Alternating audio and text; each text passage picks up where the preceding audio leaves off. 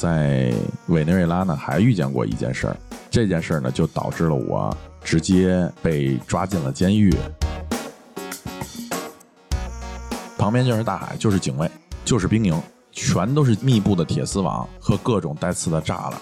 二十四小时的警卫，二十四小时不关的灯，以及你永远看不见太阳和外部环境任何参照物的房间。在里面见到了在我身边杀人的，我在里面见到吸毒的，我在里面被枪托打，我在里面被屎啊尿啊的泼，我的衣服穿了一百天，脱下来能立在地上不动，我三十秒洗澡没洗完被踹出来，我每天吃不饱，